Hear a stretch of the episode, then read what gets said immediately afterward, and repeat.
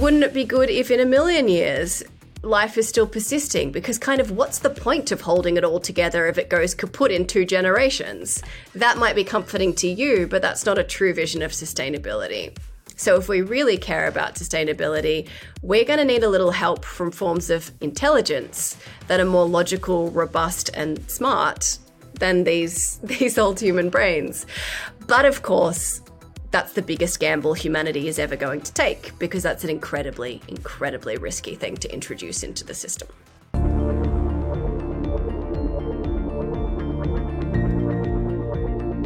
Le podcast Humain demain. Salut à tous chers abonnés, on se retrouve pour la série de podcasts Humain demain en collaboration avec l'AFT, l'Association française transhumaniste. Dans cet épisode, nous allons explorer l'histoire du transhumanisme et ce qu'est la macro-histoire, le sujet de la thèse de notre invité Elise Bohan. Je vais laisser Marc Roux, président de l'AFT et co-animateur, introduire notre invité. La pensée transhumaniste a des racines aussi lointaines que l'histoire de la littérature. Mais le mouvement transhumaniste en tant que structure sociale identifiée et organisée n'a qu'une quarantaine d'années. De nombreuses études ont maintenant été menées sur ses fondements philosophiques et même sociologiques, mais nous avons peu de travaux d'historiens. Et pourtant, l'histoire est une approche indispensable pour qui veut tenter de comprendre une pensée qui, dès le départ, a affirmé qu'elle s'inscrivait dans la très longue histoire de l'humanité et même qu'elle embrassait l'histoire du vivant. Et étant moi-même historien de formation, c'est un plaisir et un grand avantage d'accueillir aujourd'hui pour ce podcast Elise Bohan, qui a consacré sa thèse à l'histoire du transhumanisme. Elise Bohan travaille actuellement au Future of Humanity Institute à Oxford. Elle est d'origine australienne. Ce qui veut dire que nous avons eu cette conversation en anglais, dans la langue de Shakespeare, et comme pour les autres épisodes en anglais, nous avons complètement sous-titré en français ce dernier, mais ce n'est possible que sur YouTube. Sans plus attendre, place au podcast, let's go! So I'm here with Elise Bohan and Mark Root. Thank you again uh, for uh, your participation.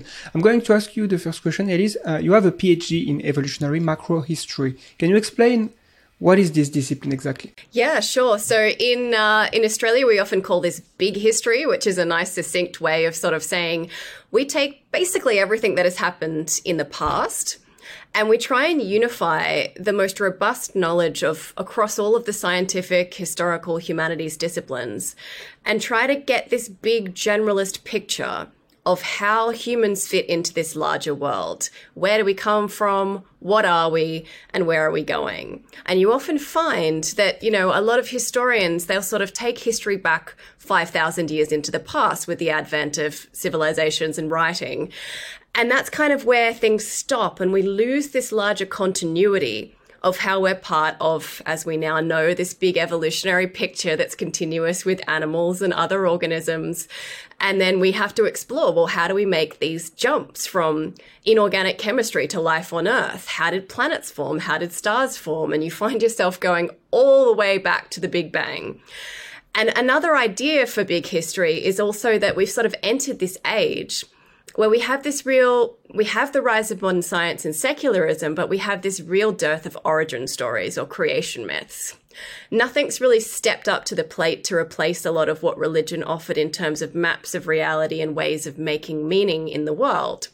And so that's another thing that big history tries to contribute. Without myth and superstition, you use science to orient yourself as a thinking, conscious, feeling being in this larger world. Right, thank you. Uh, can you give us a brief summary of our place in history through the lens of macro history? You know, when we look at deep time, can we say we live in a an, an special time? Is it an anomaly, uh, the 21st century or even the, the 20th century? Or is it like any other centuries?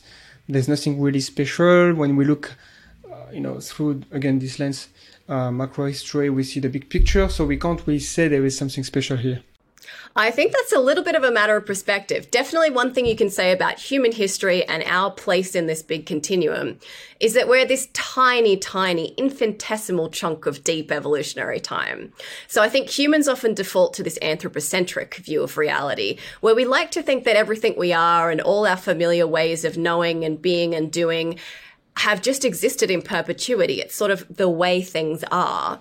And what big history does is sort of explode that anthropocentrism a little bit and forces us to think in terms of, you know, the honestly, the best way of putting it is just rehashing Carl Sagan's cosmic calendar, really. That, like, we are like a minute to midnight on this 12 month calendar in which it takes months and months for anything like life to appear. You know, you've got this 13.8 billion year trajectory. This is how much time we're talking about. You don't get planets for four and a half billion years and, like, oh, sorry, like nine billion years. And, um, then, you know, it takes another billion years for us to sort of get life on Earth. And, this idea that the novelty of the present age, we can sort of isolate that through the trajectory of human history and sort of think, okay, yes, things are happening a lot faster. There's a lot more complexity, a lot more technology than there was for our hunter gatherer ancestors, for our agrarian civilization relatives. But another way to slice and dice that is the fact that if you really take this span of deep time, everything still is on a continuum. There are these sort of big paradigm shifts, those kind of fits and starts where you get massive spikes of change and then this kind of plateauing out. But nothing is actually a rupture from the laws of physics. So it depends sort of what scale and what lens and what mode you want to think of there. Um, I think it's helpful to have both of those pictures in concert that we are continuous with everything that has come before. Um, we're carrying DNA that is inside of bananas and every, all these other organisms that exist.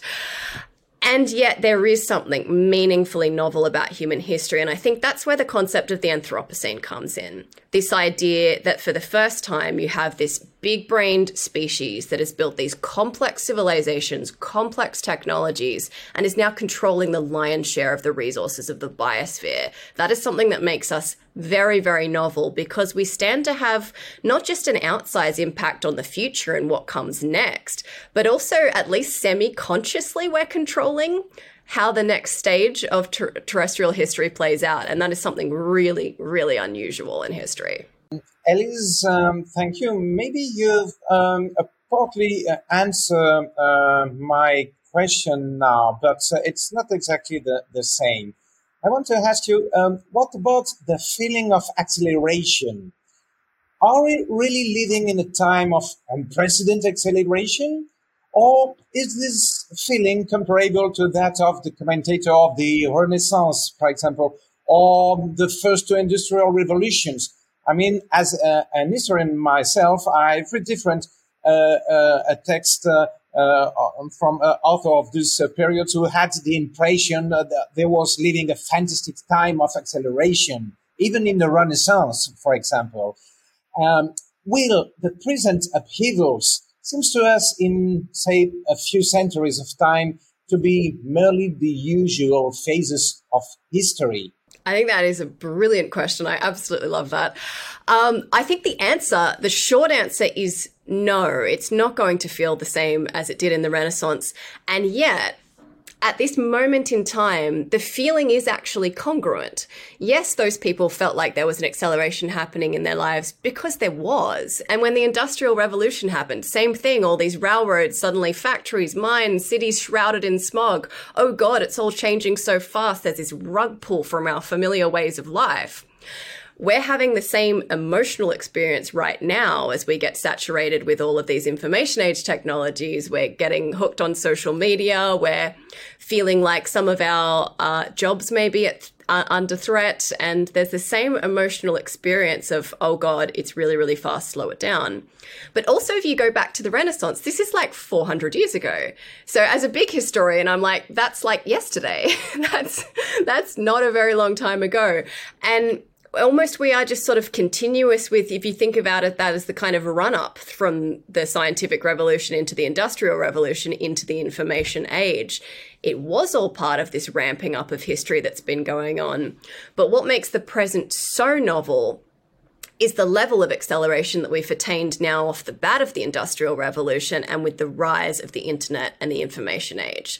So suddenly you've got technologies that are like agglomerating 5 billion brains in the world and counting as we're all connected to this sort of digital hive mind. We've got artificial intelligence seemingly getting smarter by the hour at this point. It's ratcheting up at a very, very unusual pace.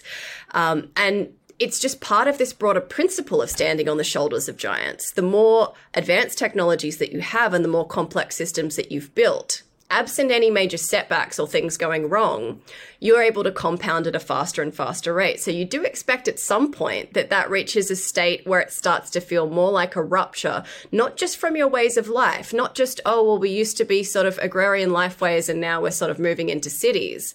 You do eventually reach a point where that threatens the continuity of the species itself.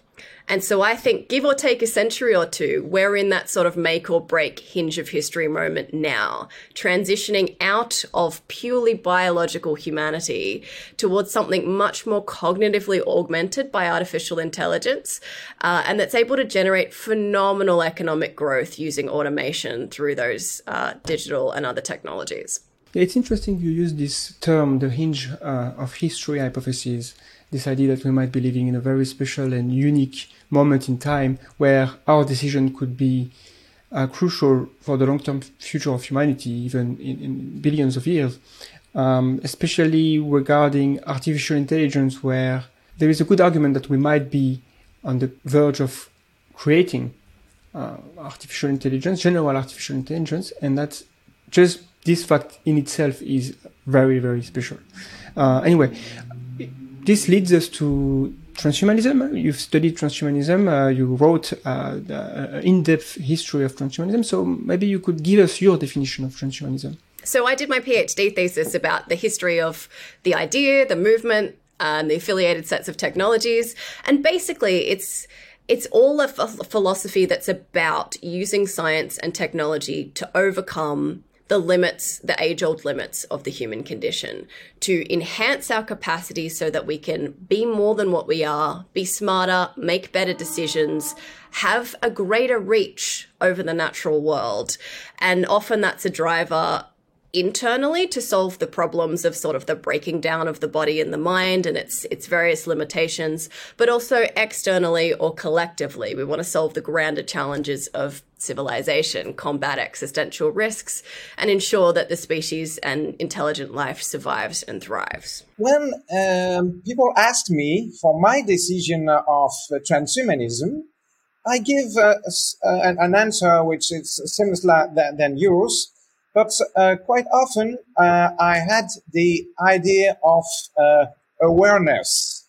I want to ask, um, what about the, the idea of uh, transhumanism as corresponding above all to an awareness that the time for feasibility has come? In other words, uh, it's the, the idea that humans are transhuman by nature, but that uh, until now they just didn't know it. And it happened that we improved ourselves biological through technology on the, the, the previous centuries, millenniums maybe, but we didn't do it deliber- deliberately. What do you think of, uh, of this um, this uh, idea as a definition? I mean. Mm, I mean, I'm sympathetic to the idea that we have always been cyborgs. Again, it's very very much fits into that big history lens of from picking up the first stone tools to harnessing fire, inventing symbolic language. All of this has given us more and more reach over this really long swathe of time, over the natural world, over ourselves. We have done this progressively standing on the shoulders of giants thing over time. And so again, like the modern era is really just the next moment in what our our collective intelligence has been able to generate through these more complex systems.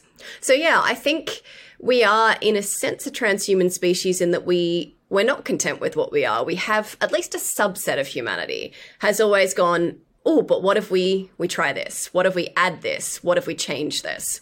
Um, and that has co- like over time collectively pushed us forward. I think the impulse is there, but the idea that we were always transhuman and didn't know it. And suddenly the world's going to wake up and go, ah, no, we are. That is sort of fundamental to what humanity is. I'm not sure that that's ever going to get mainstream purchase. I think the idea of going beyond what we know is deeply uh, challenging and threatening and has always been to to a lot of humanity largely because we're kind of wired for a lot of status quo bias stuff to cleave to the tribe and its norms and its traditions because there's genuine safety to that. There's genuine adaptive value to that. If everyone is constantly striking out on their own and messing with the systems that we've created um, I think that can potentially get extremely messy. So we're in a unique moment in time now where we are more of an individualistic civilization. We're wealthier globally than we've ever been. More and more people can, can sort of be entrepreneurial and strike out and have these idiosyncratic ideas about where we should go.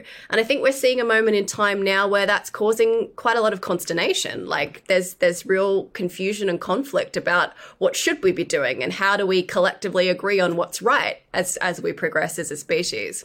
So kind of to cycle back to the question, I, I'm not sure I like it as a definition of transhumanism. For me, as a historian, it's pretty clear that something that uh, approximates a modern movement with clearly established principles and philosophies and aims really began in around 1990 with Max More and extropianism. And then you can find historical precursors going all the way back to the scientific revolution, people that sort of wanted to extend human lives and um, thought about space and all these kinds of big possibilities and biological augmentation.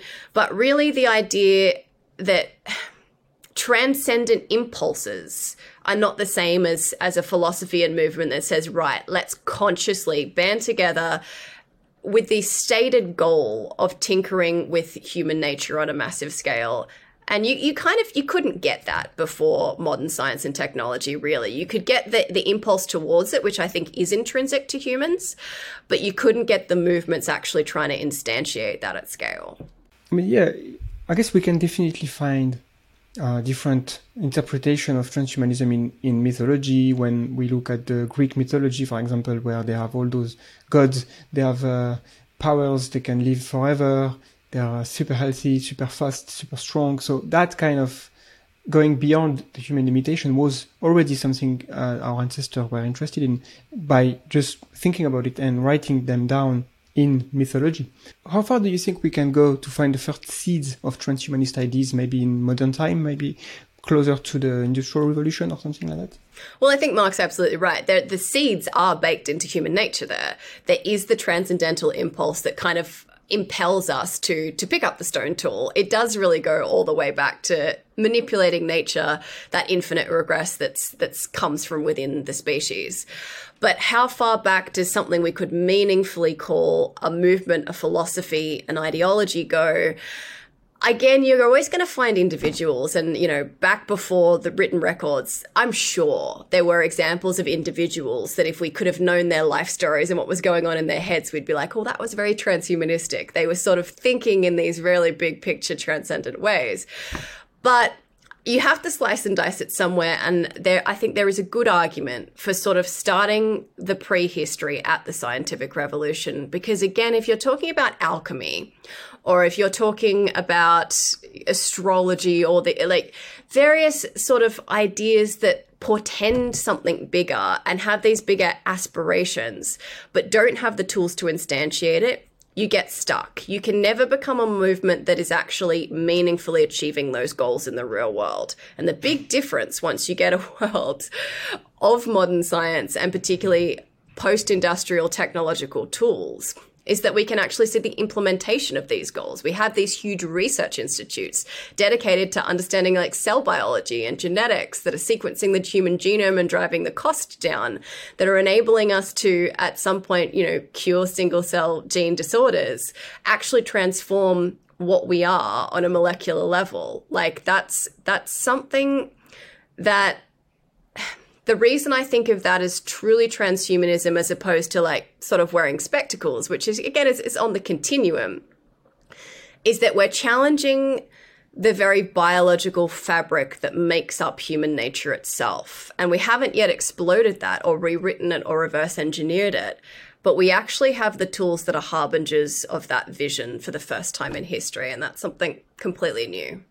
Before to go further in the details, uh, I want to ask a, a, a last uh, general question. What for you is the specific interest of the historical approach for transhumanism? I mean, uh, what do transhumanist thoughts and the transhumanist movement have to gain from the historical approach? Ah, yes. So I'm not sure I've necessarily approached it from within, which is to say, I'm not sure I sort of signed up as a card carrying transhumanist and sort of thought, oh, if I learn about the history, this will serve a movement.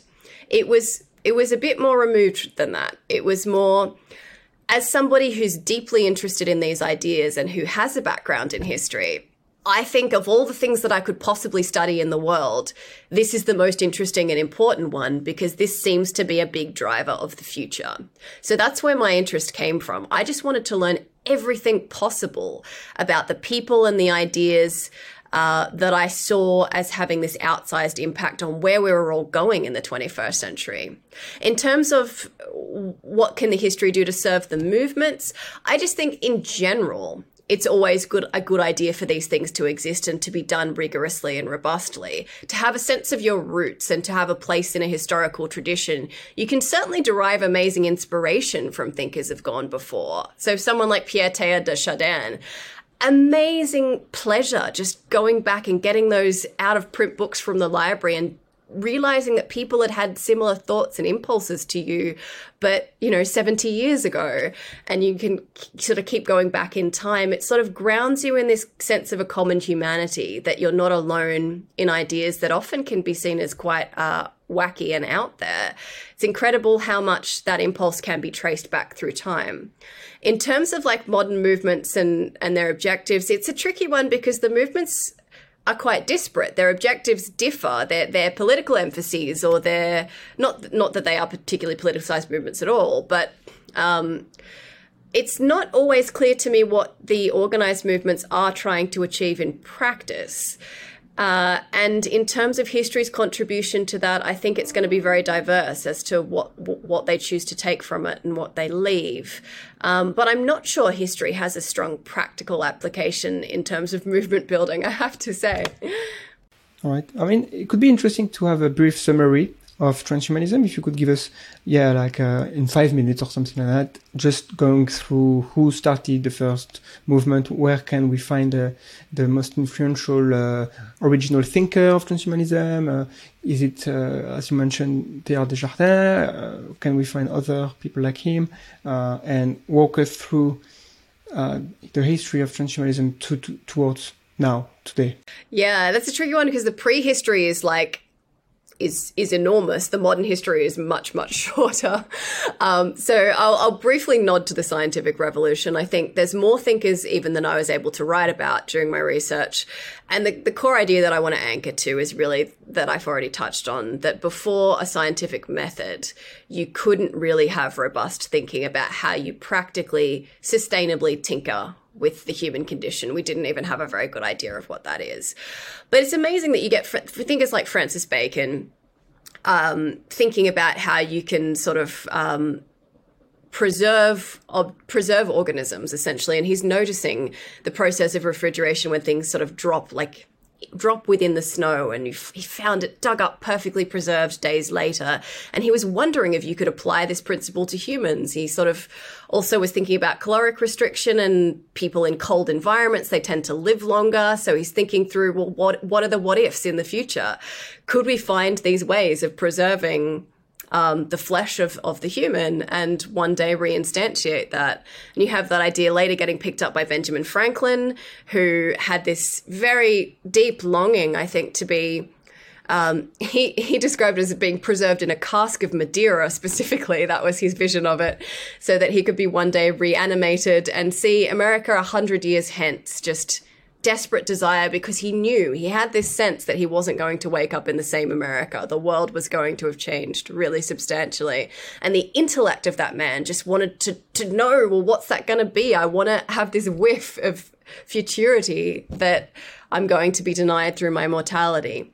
And I suppose that's another common thread that you see running through a lot of the history is this uh, focus on the finitude of time and the brevity of the human lifespan. And I think it's an impulse that almost all transhumanists share, almost a it's not necessarily, I would say, a denial of death, or it's often sort of pilloried as this uh, egoistic desire to live forever and to never cede anything to future generations. And I don't think that's really where, for most of us, the impulse comes from.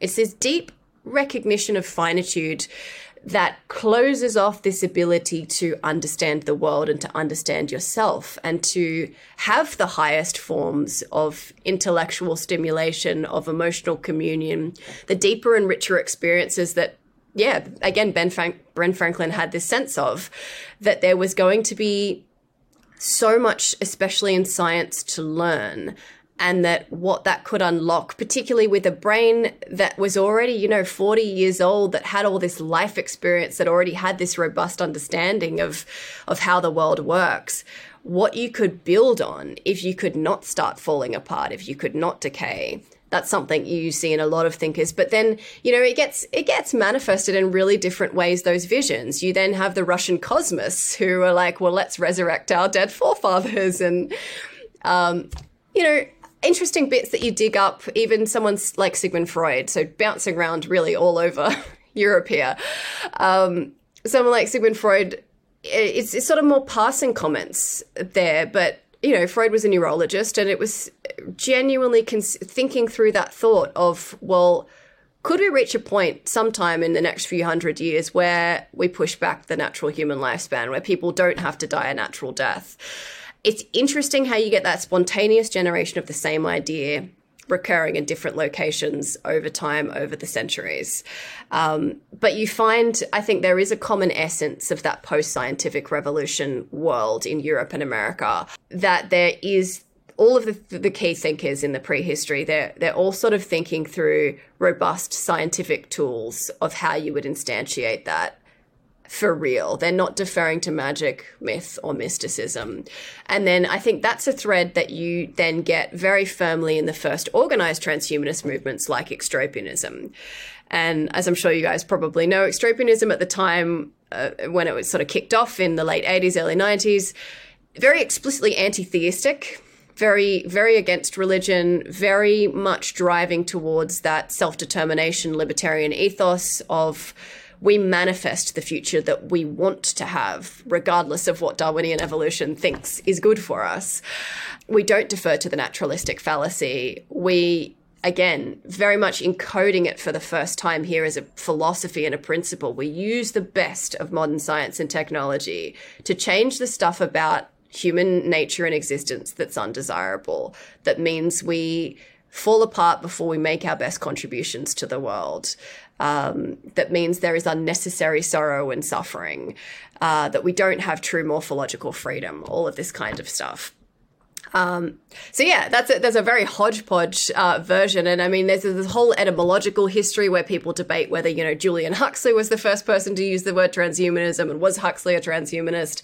But I find like these these debates are often it's great to have the history sort of down there and the sources that people that can go back to, but I find getting too mired in it is almost a distraction from the more interesting question of what is transhumanism as a force in the world right now? How is it actually impacting the modern world, modern centers of power, and the possible futures that we might live through in the 21st century? Okay, and I'm curious to know if you, through your studies, you've discovered non-European or Western thinker related to transhumanism. For example, can we find someone in India or in China that had similar ideas? We can even call this person a transhumanist uh, with today's standards because I haven't heard so much about other culture thinking about transhumanism, talking about transhumanism, maybe even having some transhumanist ideas in their mythology, as I said, in India and China or even in Africa. So that would be interesting to know. I don't. I I find that it's hugely limiting, particularly being Australian. I am monolingual. I don't even speak a European language and it is really really difficult because a lot of a lot of the key sources that I think would reveal some of these potential precursor traditions uh, would not be translated. They would be an obscure text that you would have to have that language capacity to mine. So I'm quite certain that there are a lot of Russian texts um, that have never been translated into English. That would there would be a rich history of techno optimism in at least from the 19th century onwards in Russia. And I've never been able to read these texts. Uh, but again, even just say the Russian tradition, it would take you a PhD level um, chunk of time to go and mine those and write those up. And I think I, I, sort of hope that people in those countries now, with the advent of the internet and the ability to to learn about transhumanism, will go back and write those histories, and we'll be able to start bringing them together as this much larger collective over time. And I, you know, my bet is that in most post agrarian sort of city states, empire civilizations, and onwards, you're going to find at least some trappings that would be interesting and relevant, even if the, the link's fairly weak. Uh, because again, that transcendental impulse is just so very human. There's always going to be a subset of people thinking about this stuff. Uh, so I think the prehistory will be potentially enormous when it when it eventually all comes together. But yeah, I, there are a lot of limitations in in trying to put all of that together. So I've I've stuck with the European history. Elisa, I want to bring you back a few years before the Extropy Institute uh, in the between the two war. I mean, uh, 1920, 1930 of the, the 20th uh, century. So, in France, we discovered um, a few years ago, something like, uh, for my part, uh, three years ago, some studies, and uh, particularly um, um, from the, the historian of science Alexandre Moatti, who's written a book entitled in French, Aux racines du transhumanisme, France 1913-1980. It was published in 2020. Uh, and um, in this, uh, he reviews some uh, studies that show that the origins uh, go back to before the Second World War. I mean, for, for the use, the first use of the of the trans in the, of the T word, you know, uh, when around Paris, maybe some scientists, uh, such as the engineer Jean Coutrot or uh, Pierre Teilhard de Chardin you was talking about, and uh, the Huxley brothers, not only uh, Julian, uh, but sure that his brother Aldous was um, exchanging on these nations altogether, because it seems that they, uh, they knew very well uh, uh, together. They had the, the occasion to, to meet a lot of times. Uh, there was fa- maybe familiars between them. And it appears that the, um, the term transhumanism appeared under the pen of Jean Coutrot in 1947. We have some text by Jean Coutrot. even he organized um, uh, a meeting using already these words uh, at that time. Um, how how much is interesting for the for the the modern uh, transhumanist movement uh, to know that those people was encountering and already using this term, and maybe probably uh, Julian Huxley used this term after the, the Second World War because uh, he, he was thinking that it, could be um, usable at, at the time where, for example, uh, the, the, the word uh, eugenics was not a, um, um, he, can't uh, use it. And he said it quite correctly in his text. We have to, uh, to, to, use a new term. So, uh, what about transhumanism? What do you think of, about the, the what, what light bring in the, the understanding of the contemporary transhumanism of this period? I mean, 1920, 1930 and what's the difference between this period and the period of the 1980 and the the the, the work uh, uh, made by uh, F.M. Esfandiary, uh, Natasha Vita-More, and and Max More in the in the 80s? Yes, and first of all, thank you for the reference. I came across, I, funnily enough, I came across the book on Kobo the other day, and I was desperately looking for an English version, and I couldn't find one. But I'm pretty much just going to use Google Translate to get what I can from it. Um, but yeah, I think it's it's wonderful that people are finding these tidbits and adding to the history and broadening our sense of what we think we know. Because I think the the one thing we definitely know about this 20th century prehistory is that it's very very incomplete. Um, and I think there's a gold mine. certainly, as I said, Russian, but also very French history. There's there's a lot there, um, and I, I, hope that people deep dive and expand into this. But yeah, the the way I think about that period of Teilhard, Huxley, J.B.S. Haldane, all sort of talking and per- like these ideas were really percolating at that time. it's part of a historical moment of these humanist thinkers who were very preoccupied with trying to make sure that there wasn't a second world war that they they had a lot of foresight. They really sensed that they were as we've discussed you know they were in a period of very profound change for the species with novel technologies novel weapons new capacities to wreak havoc on this huge scale. And their sense of that was very very acute.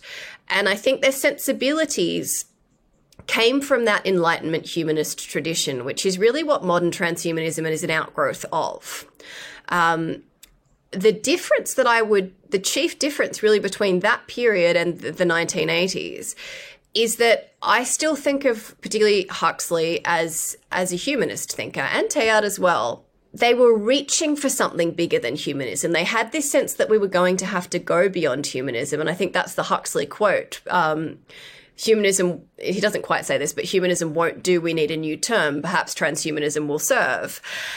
It's that reaching for something because they're thinking really on this sense of cosmic evolution. Um, there is that very cosmist sentiment to it all, where they're seeing themselves as part of a moment in time that's going to give way to something else but what they're not doing and what what probably not FM Esfandiary, but probably Max More did do is specifically encode the idea of not only is humanism kind of going to reach a little bit beyond itself, but we have a clear vision of what the tools are going to be. That we're going to use science and technology to specifically transcend the human condition. I think that the methods that Huxley and others were thinking about were still rooted mostly like they had a sense of genetic technologies and that you know especially haldane thought biology was the future of science you know physics the supremacy of physics was going to give way to an era of biological tinkering and that was going to be really confronting and that was a very prescient insight but i think they were still thinking about the terms of like good governance good education spreading the ideals of scientific meliorism without the extremism that you kind of get once you have the modern tools of the information age that suddenly crystallize this much clearer vision. Again like you know computers being really at the heart of that that you're you're going to use information technologies to rewrite the code that is human and to tinker on this much more ambitious scale. So there's, I see it all as absolutely continuous. You have Enlightenment humanism, you have the 20th century brand of that that's sort of reaching ahead, and then you suddenly kind of get this formalized version around 1990 where it's like, okay, right, we have a mission like life extension, space exploration, genetic tinkering and it all starts to come together in kind of this shared mission that seems achievable. And what can you say about transhumanism at the end of the 20th century and the beginning of the 21st century, where things became a little bit more academic with Nick Bostrom and uh, David Pearce, who started the World Transhumanist Association, and, and different academic papers started to come out from uh, different uh, places like the Future of Humanity Institute, where you work. So, yeah, what can you tell us about the turn of the century with uh, regards to transhumanism? I would say it's around the tail end of the 20th century, actually. It's about 1997 that the World Transhumanist Association is formed by Nick Bostrom and David Pearce. Um, I think they initially had met in London, and I, I, love the little tidbit that I found in David Pearce's uh, online diary that he approvingly referred to Bostrom as a truth hound in search of epistemic truffles. Uh, that was his reflection after their very first meeting. Um, yeah, so with the World Transhumanist Association, you're absolutely right. You get this shift in culture that starts starts taking root but again you're right that it really is the 21st century where that starts to become a meaningful cultural change you get this gradation away from, uh, I think, very explicitly anarcho capitalist transhumanism of Max More and extropianism. And what's really lovely about this is that the, the World Transhumanist Association sort of subsumed extropianism as the dominant meme, the dominant movement, but not as a rupture. It actually brought Max More, Natasha Vita-More, a lot of the old extropians from the mailing list into the WTA and became this broader church. Um, and you have Max More sort of in the early 21st century rethinking some of the hardline, spontaneous order, um, extreme libertarian sentiment. Basically, another person that um, really instantiated a lot of change here was James Hughes, who I think was the secretary of the, the WTA. And his ethos was really democratic transhumanism, or at least civil libertarian ethos that you have to start working with nation states on tangible policy agendas. You have to become a meaningful political voice. And I think through Bostrom in particular, then you get Bostrom's drive was really let's make this academically respectable. Let's make it so people who think about transhumanist issues, and in particular, as you can see at, at now my current workplace that exists, the Future of Humanity Institute, people who think about existential risk, because that's an outgrowth of the biggest transhumanist concern. There's no eudaimonia to pursue, there's nothing for intelligent life to do if we expunge it in the 21st century. Um, so you very much have Bostrom in particular at the helm of trying to make this free, I think, from the, the cultishness um, of this kind of zealous, very youthful movement that extropianism was, that was very much characterized by the use of a lot of neologisms, the kind of polyamorous, free love, party lifestyle of California that a lot of them were really into um, it was like dial back the kook factor by like a hundred, and then um, actually start to think through the, the the the deeper philosophical issues that are relevant I think Bostrom's done a really good job with this. That are relevant to every human being on the planet, whether you're into transhumanism, whether you like it, whether you find it threatening. It kind of doesn't matter because you're implicated. And if we use uh, stories like the simulation hypothesis or you know various other things that he's concocted in papers it's giving those ideas that are richly philosophical and interesting they're giving a broader swathe of humanity a buy-in to this bigger picture sense of how they fit into a moment in history where there's this cyborgization going on. We can compute what it feels like to be part of a system that could contain very, very advanced artificial intelligence. And I think that was a really important shift in those movements um, and a really, really important shift just culturally for the West and the modern world.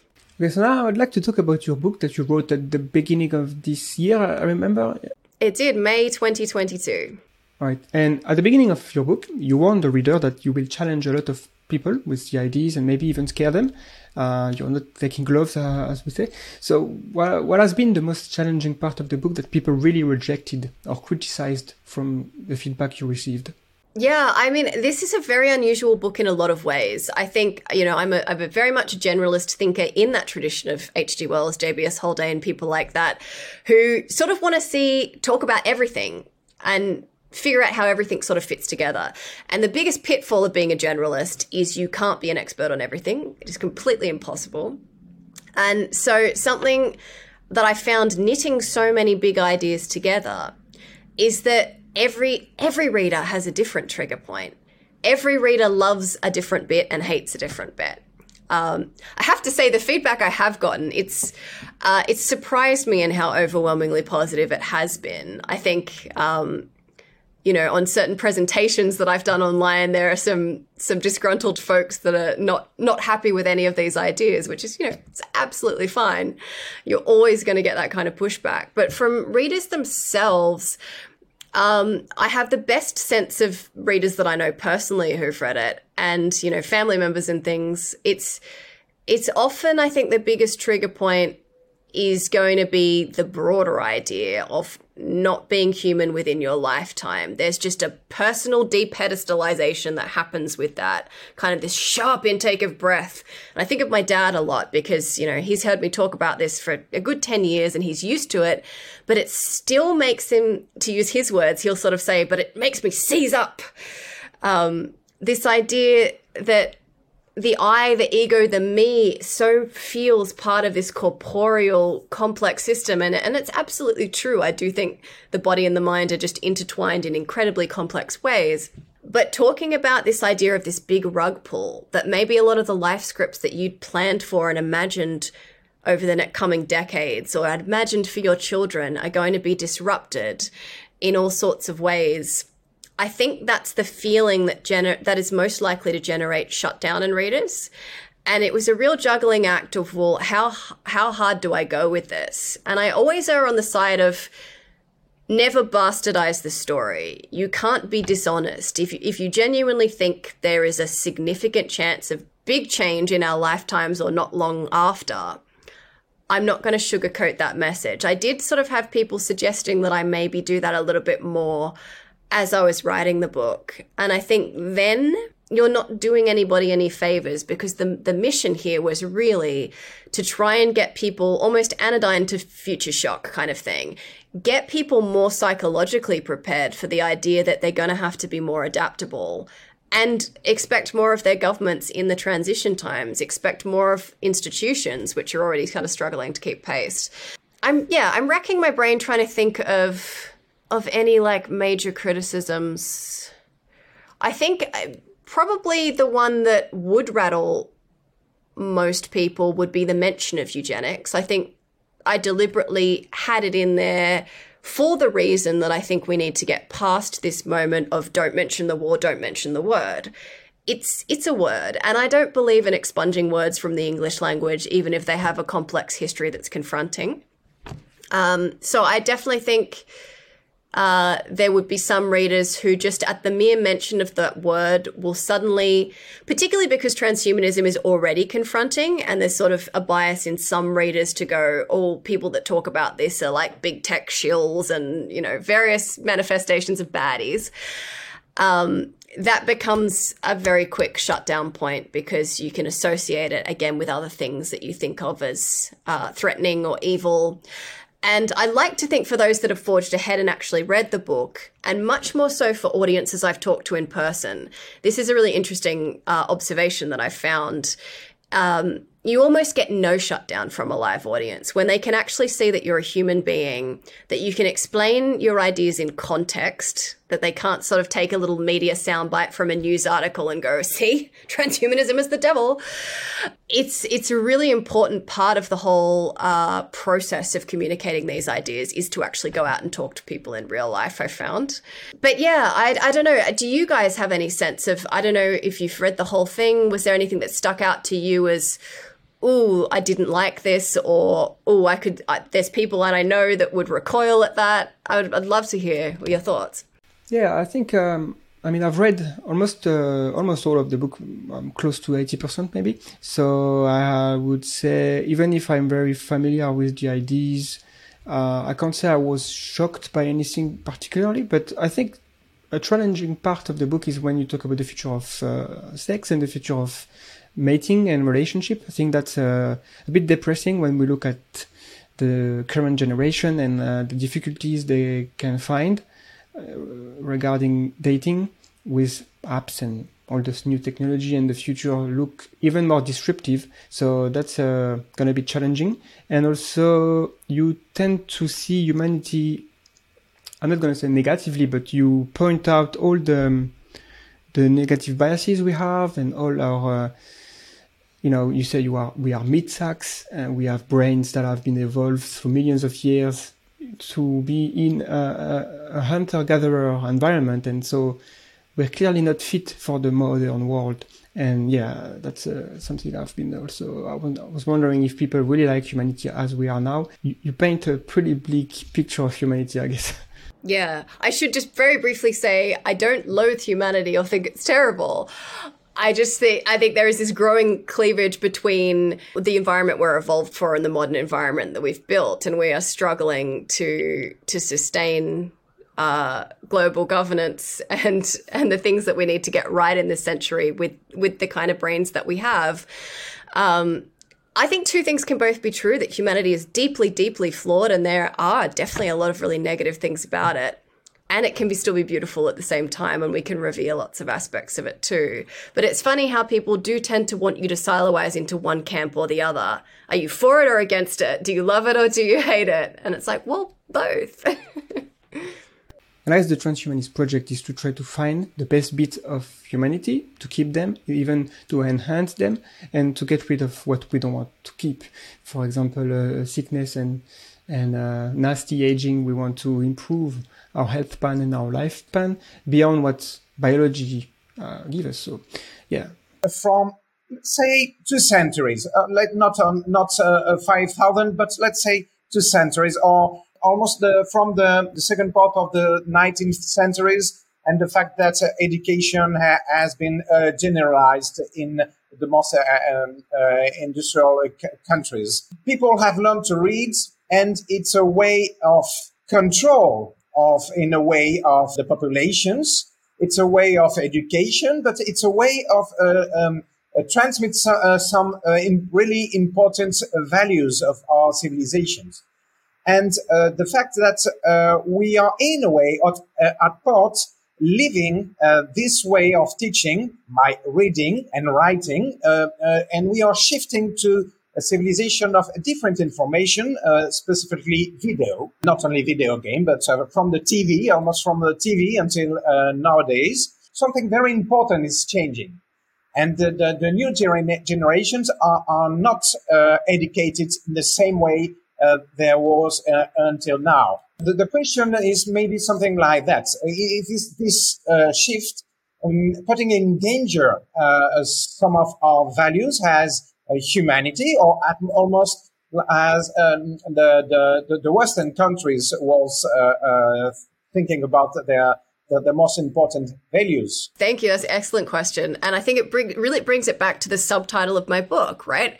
Our transhuman lives in a make or break century. And so, what you're really foregrounding here is a potential risk category um, in these sort of bumpy transition times that we're going through. Because I think, yeah, in transhumanism, you do get a lot of these sort of far future visions that sound really exciting the singularitarian future, the artificial general intelligence, the superintelligence. And we do tend to gloss over the road that takes us there and how long we're in this sort of interim period of transitioning and getting more and more technology while our, our, brains and our institutions lag behind.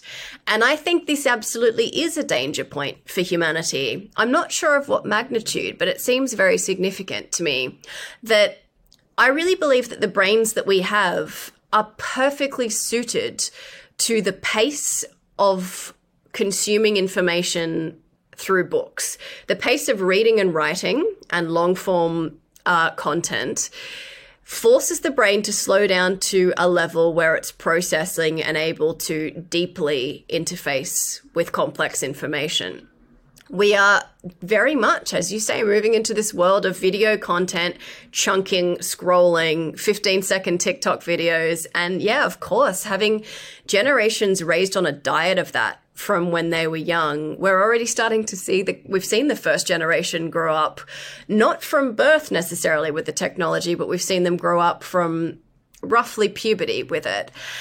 And, uh, suddenly we're in a world where we have these major mental health crises across the Western developed world, across the richest countries that have the most access to the technology, um, and often the most liberal societies.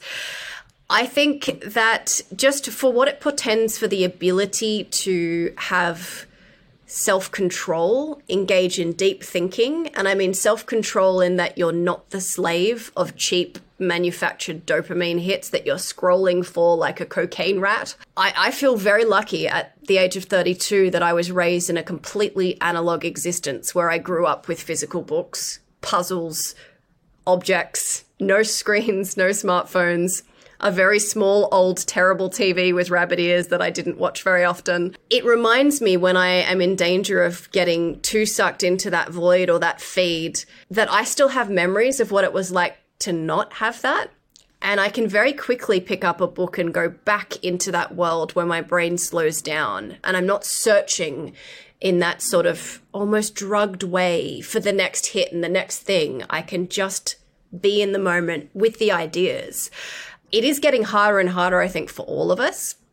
And the danger is that we're losing the ability, I think, to to engage with ideas that are complex and challenging and that make us sit with discomfort. I think transhumanism is a great idea of something like this, that you get reactions to it on social media, on Twitter, and wherever else that are just that this vehement dislike based on no foundation at all, not going back to sort of journal articles, not going back and reading the history of ideas, but simply just seeing a clickbait article that sort of says something about a big tech person that seems a bit unsympathetic. Our ability to go back to the real source material and to not just echo the tribal hatreds and prejudices of our online silos. This is hugely dangerous. And then, of course, you know, we're, we're seeing the impacts of that on democracies, on elections. Um, add deep fakes into the mix, by the way, and holy shit, we're in a we're in a true post truth age. I'm deeply deeply worried about this and i think like it's underweighted in communities like mine where we tend to think about AI safety and biotechnology and nuclear war and climate change. And, and we should, this is important. But I actually think these, these sort of smaller transitional points that can disrupt civil society and can lead to a lot of um, polarization can actually amplify existential risk uh, significantly, can make us more likely to make bad decisions at the larger scale or elect leaders that are more likely to push the button and get us into a hot mess. Definitely. So, by reading your book, I have the sense that you think the only way to safeguard the future of humanity is through human enhancement and following the transhumanist trajectory. Why do you think that? So, again, it's this growing chasm between our ape brains and the modern, complex, technologically saturated environments that we've created.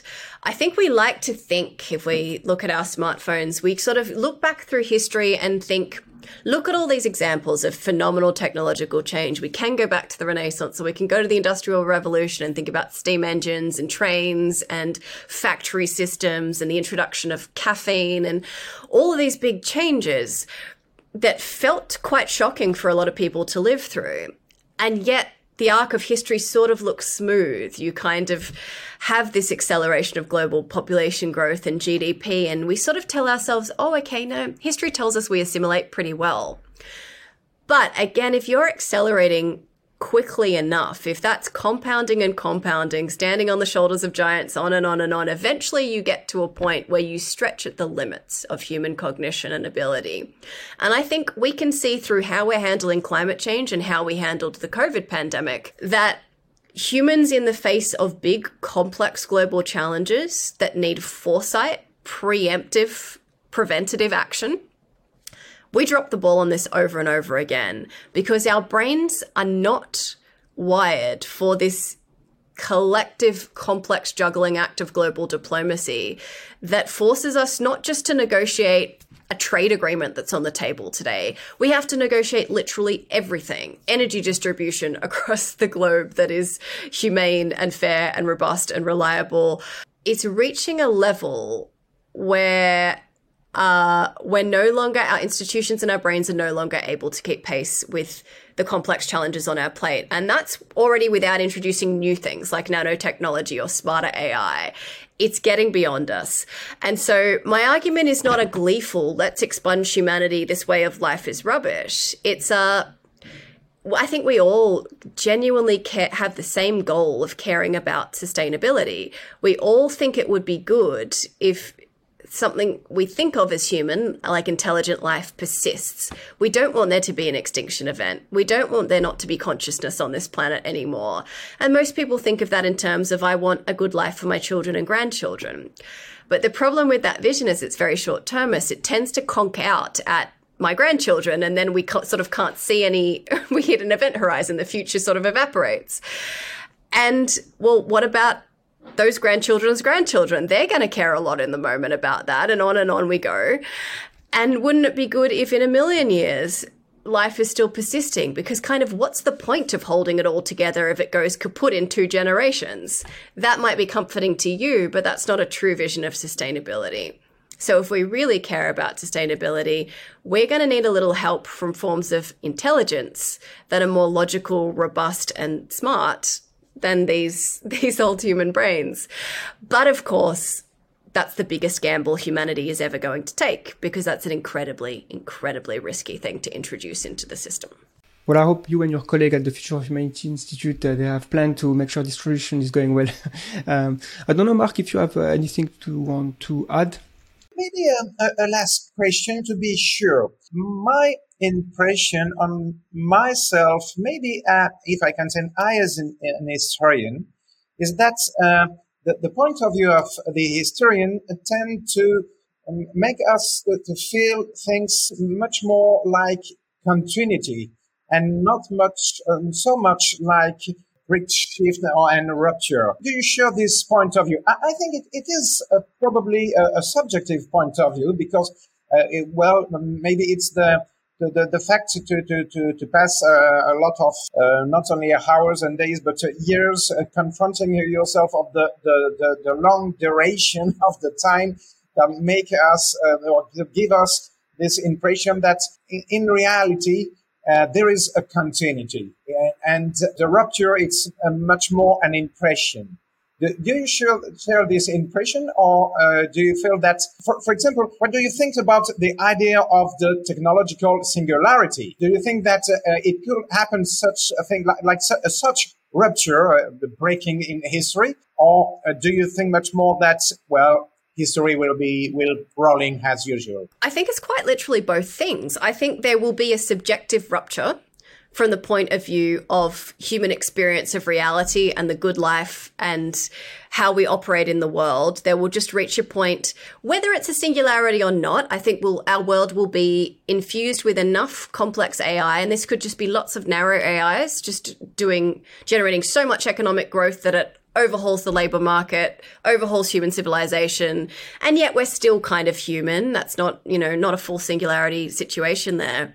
I think that will feel like an absolutely massive rupture in human history, uh, very destabilizing event, and yet I think it's objectively continuous. It is part of this broader run up, which is not destiny, by the way. It's not this kind of like inevitable progress. There's lots of things that could derail that. But I think, absent any major setbacks, we're poised for that level of technological rupture in the fabric of our subjective reality. You know, in terms of a singularity, I think it's it's a very plausible scenario, and you know, some, something approximating an intelligence explosion, I think, is very likely to happen in the next hundred years. Could happen in the next ten years. Could happen in three hundred years. But that's basically my window. Um, again, absent any any big major setbacks. And what makes that different, if we are talking about a rupture? Again, it's like it's a sort of on steroids version of that transition between Paleolithic to agricultural lifeways, because that was still the same organism with the same evolutionary motivations and designs, just eking out a new niche as the climate and the environment in their world changed. This will be that same process of intelligence eking out a new niche as it changes but it will be very, like literally a transition away from human meat sack existence into probably this digitally instantiated form of consciousness that might seed hive minds, that might colonize the stars, do all sorts of things that just transform really what we think of as a good life and what it means to be a conscious being. Thank you, Elise. That was a very fascinating conversation. I don't know if there is anything we didn't ask you and you wished we had. No, I think it's all good, but thank you very much. It's been a really enjoyable conversation. Thank you, Elise, for your participation and hopefully we can do this again. Merci d'avoir suivi ce podcast jusqu'au bout. J'espère que ça vous a plu autant que ça m'a plu à moi. C'était un plaisir de discuter avec Elise Gohan et je vous retrouve très bientôt pour d'autres épisodes. Vous allez voir, nous avons des invités super qui vont arriver très prochainement. C'était Gaëtan pour le collectif The Flares, accompagné de Marc Roux de l'Association française transhumaniste. Ciao